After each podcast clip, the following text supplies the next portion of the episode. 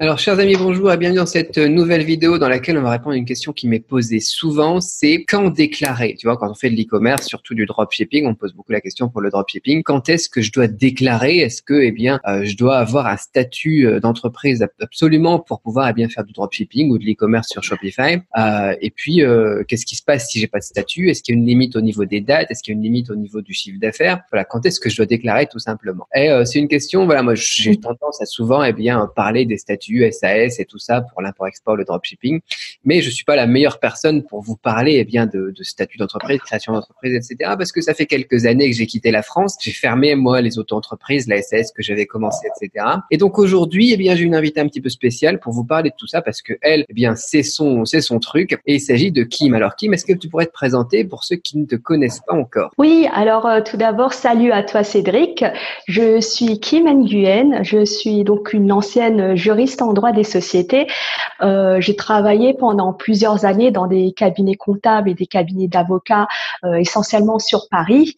Et euh, depuis un an, je suis à mon propre compte.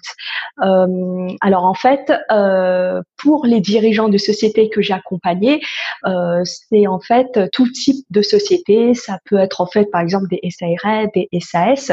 Et donc j'ai monté plusieurs sociétés pour ces clients, mais j'ai également en fait monté ma propre société euh, sous forme de SAS. Donc euh, voilà, c'est avec un grand plaisir euh, pour répondre à tes questions, Cédric. Super. Alors, bah, on va commencer tout de suite avec les questions parce que voilà, ça me fait plaisir ouais. d'avoir justement quelqu'un qui a, bah, qui a la, la, la, qualité justement de répondre à ces questions. Et donc, on va en profiter tout de suite. La première question qui m'est posée la plus souvent, c'est est-ce qu'on a le droit de commencer sans statut, commencer sans entreprise? Bien sûr, on connaît le problème qu'il y a quand on n'a pas de SIRET et les choses comme ça, mais voilà, pour commencer, juste euh, commencer, est-ce qu'on a le droit de commencer sans statut?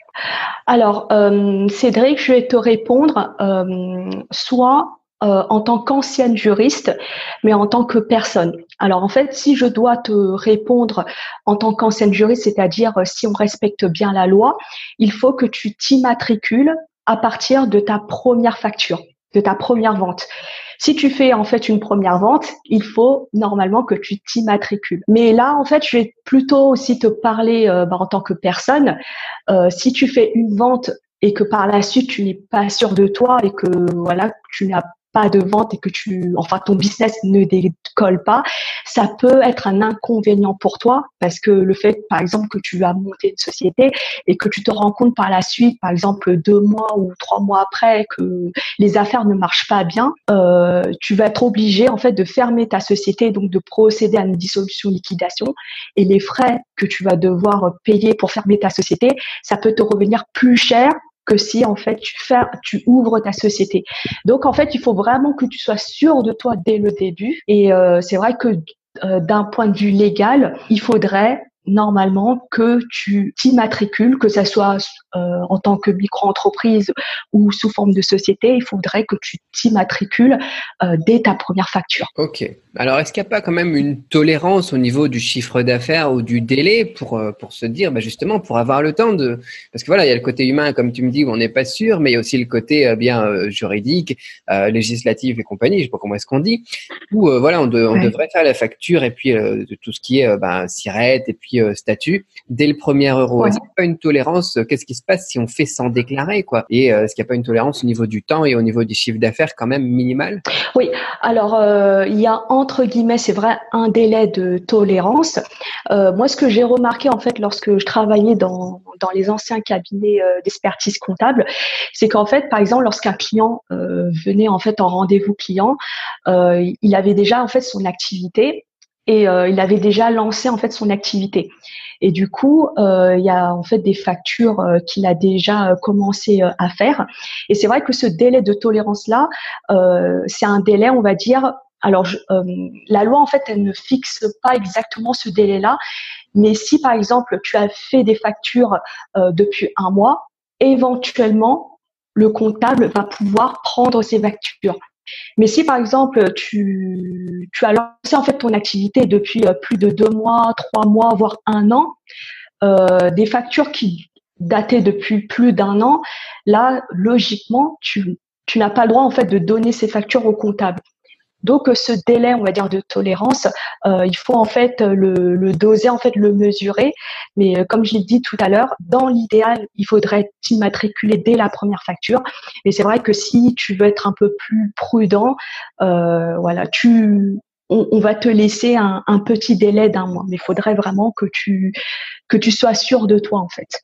Ok, il faut bien faire son boulot en amont, donc son travail pour valider les produits. Oui pour que dès qu'on commence à vendre, si possible sous un mois, on puisse se dire, bon, après un mois, c'est vrai que tu as le temps de faire du chiffre quand même, mais pour qu'on ait le temps de se dire, OK, ouais. j'ai suffisamment de trésorerie pour justifier la création d'une structure. Euh, Après, voilà, faut voir aussi la, le type de structure qu'on va créer. Euh, souvent, on recommande de commencer, donc notamment pour le e-commerce, pas forcément dropshipping, par euh, une micro-entreprise, auto-entreprise. Je sais pas si ça existe encore les auto-entreprises, quoi, mais micro-entreprise. Et ensuite, passer euh, au niveau supérieur, IRL, SAS, etc. Après, on a une problématique qui est autre dans le dans le dropshipping, c'est parce qu'on est en train de faire de, l'import-export au final, en, entre guillemets. Donc, euh, être imposé, par exemple, comme en micro-entreprise sur le chiffre d'affaires, c'est pas intéressant parce que nos marges sont beaucoup plus réduites que si on faisait euh, du dropshipping depuis la France ou de l'e-commerce depuis la France. Euh, la question pose du coup et qu'on me pose aussi beaucoup, c'est quel statut choisir pour le dropshipping? Parce qu'on sait que voilà, le e-commerce, on va pouvoir faire une SARL, il n'y a pas de souci si on bosse avec la France depuis la France vers la France, ok. Mais le dropshipping, étant donné qu'on est plus comme de l'import-export, est-ce qu'on devrait faire une auto-entreprise ou est-ce qu'on passerait pas plutôt tout de suite, comme moi j'aurais tendance à le faire si on me posait la question, c'est ce que je réponds habituellement, maintenant je voudrais ta confirmation, une SAS qui est beaucoup plus intéressant. Donc sans vouloir dire aux gens il faut faire ci ou il faut faire ça non plus, parce que bon, moi c'est pas mon, pas mon boulot, hein, tu vois, je suis pas,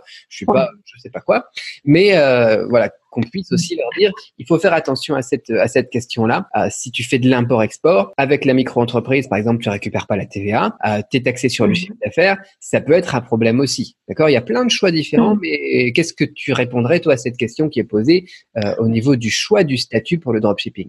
Oui, alors euh, tout d'abord, tu vois, pour euh, le statut d'auto-entreprise, ça t'est remplacé par le terme micro-entreprise. Donc, que tu parles d'auto-entreprise ou micro-entreprise, c'est quasiment la, enfin, c'est la même chose.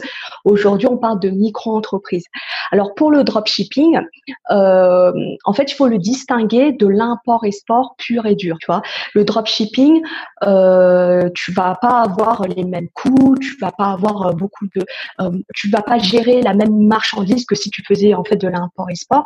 Et donc pour le dropshipping, tu peux commencer d'abord sous le statut de micro-entreprise si tu veux avoir euh, une certaine sécurité. Et c'est vrai que si ton business d'école, rien ne t'empêche, lorsque tu auras franchi les seuils, de passer en fait vers le statut de société. Après, Lorsqu'on parle en fait de l'import-export pur et dur, là vraiment on est sur un autre terrain parce que tu as quand même euh, de la marchandise, euh, des stocks, euh, enfin bref, je pense que tu es plus à même de d'en savoir plus sur moi. Oui voilà.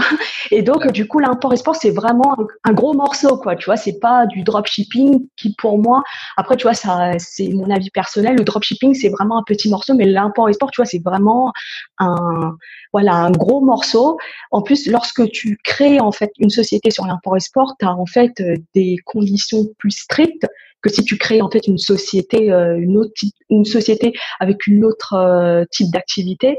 Et donc du coup, euh, pour l'import-export, si tu es sûr de toi, il vaut mieux en fait créer directement la société, tu vois, enfin la société, la SAS de préférence, parce que là, tu vas pouvoir mettre en, tu vas pouvoir euh, bah, prendre en compte toutes tes charges, tes stocks, tes marchandises, la comptabilité, enfin à ce niveau-là, euh, voilà, ça sera beaucoup plus avantageux pour toi. Ok, pour moi, le gros import, il n'y a pas de souci, euh, c'est la SAS, mais c'est vrai que la question qui se pose, c'est euh, pour les gens qui se lancent en dropshipping, il y en a beaucoup qui font ça depuis leur cuisine et puis avec pas beaucoup de, de, de moyens, parce que voilà, c'est une bonne initiation, c'est un bon exercice, mais le problème, c'est que si ça marche pas, euh, voilà, casser une ESS, c'est compliqué quand même. Dissoudre une ESS, tu vois, euh, tu vas avoir beaucoup de frais à la création. Là aussi, il faut une trésorerie. Tu vas avoir des frais mensuels de comptabilité, de gestion et compagnie. Euh, tu vas avoir des frais aussi le jour où tu veux dissoudre. Si t'as pas quelques milliers d'euros de côté, ah, tu peux pas te dire je vais lancer ma SAS tout de suite, quoi. Tu vois, moi, enfin moi, ça me poserait pas de souci, mais pour d'autres personnes, bah voilà, c'est un peu complexe de se dire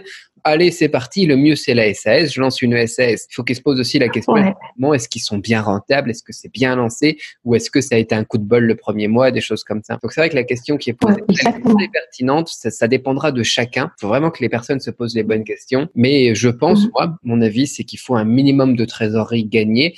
Et du coup, comme on va commencer à faire du chiffre, il faut quand même mieux avoir une structure. Et pourquoi pas effectivement commencer avec une micro-entreprise, malgré les soucis qu'on va avoir, c'est-à-dire qu'on récupère pas la TVA à l'import, qu'on va pas, euh, qu'on va être taxé sur le chiffre d'affaires alors qu'on a une marge qui est inférieure à 35% généralement. Euh, voilà. Donc faut faut avoir une trésorerie d'abord, je pense, et puis euh, prévoir une trésorerie pour la création d'entreprise, pour la gestion sur le moyen long terme aussi, c'est-à-dire au moins un an, deux ans éventuellement de frais de comptabilité, les 1000 euros pour le, le, lancement, et, euh, et, aussi bah aussi avoir des bah, de l'argent de côté pour tout ce qui est impôts, taxes et compagnie quoi. Euh, bon, on va pas parler de se payer les salaires, les dividendes et tout ça, mais voilà, je pense que la logique pour la plupart des dropshippers qui, qui suivent ma chaîne, ça pourrait être sympa de, de commencer effectivement pour une micro-entreprise. Du coup, quand on a validé un petit peu l'idée, après un mois, euh, après un mois, voilà, pour euh, être posé, etc., et balancer tout ça à un comptable effectivement et ensuite, effectivement, quand on est sûr que voilà, on fait 10K, on fait 30K par mois, euh, là, bah, rapidement passer en SAS parce qu'on va le gagner, euh, on va y gagner carrément au niveau de, de l'imposition des, sur les sociétés plutôt que sur le chiffre d'affaires. Ouais, parce que, passer de, oui, oui, bah, bien sûr, parce que tu vois, passer du statut de micro-entreprise euh, à la société, ça va te coûter beaucoup moins cher que si tu crées directement une société qui va te prendre, bon, euh, tu as 200 euros euh, chaque mois pour le comptable, mais tu as les frais euh, de publication, les frais de dépôt greffe, ça va te tourner environ vers les 300 euros, sans compter pour rédiger en fait les statuts. Donc, comme tu l'as dit, ça va tourner. si tu prends le tout, tu vois, ça t'en as quand même pour 1000 euros. Et si en fait un jour tu veux fermer ta société, déjà tu as 1000, 1000 euros de frais. Tu vois Donc c'est très clairement, il vaut mieux que tu passes d'abord par la micro-entreprise et ensuite il n'est jamais trop tard si vraiment tu décolles bien de basculer vers la société que de créer directement une société et que tu te rends compte finalement euh, au bout de trois mois que ça décolle pas tant que ça et que tu fermes ta société, tu vas plus perdre en argent qu'autre chose. Ouais, voilà, je pense qu'il faut être prudent parce que sinon effectivement les gens ils vont casser toute la rentabilité qu'ils auraient fait par exemple sur un coach chance au début en frais euh, en frais de mm. rédaction d'actes, en frais de, de, comptable, en frais de euh, dépôt, greffe et compagnie, mm. plus que plus que le reste quoi. Donc ça serait effectivement bah dommage, dommage. Donc ouais, être assez prudent quand euh, si votre business à vous c'est juste du dropshipping, allez-y prudemment et commencez donc en ayant cette logique là, testez bien vos idées, validez vos produits, ensuite et eh ben commencez à faire du chiffre, déposez après un mois auprès du comptable et puis créer créer comment ça s'appelle une micro-entreprise ou gérer vous-même la comptabilité au début. En micro-entreprise, on peut se débrouiller tout seul. Et ensuite, quand c'est validé après quelques mois et qu'on voit qu'en plus on va atteindre les paliers, etc., bah, rapidement passer sur une, une SAS. Mais si c'est pas validé à chaque étape, bah, on s'arrête à cet endroit-là. Comme ça, à chaque fois, on a de, de plus en plus de facilité à eh bien euh, rétrograder, à tout arrêter, à tout stopper. Voilà, exactement. Tu as tout dit. Ça me paraît être, euh, être, une, être sage, effectivement, de, de bosser comme ça. Euh, bah, merci pour tes confirmations d'un côté et tes précisions de l'autre, parce que moi, ça m'aide beaucoup. Tu moi, par exemple, l'auto-entreprise, ça n'existe plus, je savais même pas. Euh, que bon, voilà, moi j'avais en 2000, 2009 une auto-entreprise et euh, bon, voilà, je pas que ça n'existait plus. Et maintenant, c'est micro-entreprise. Et puis, c'est important d'avoir aussi des informations à jour. Donc, merci beaucoup. Euh, tu as aussi une chaîne YouTube.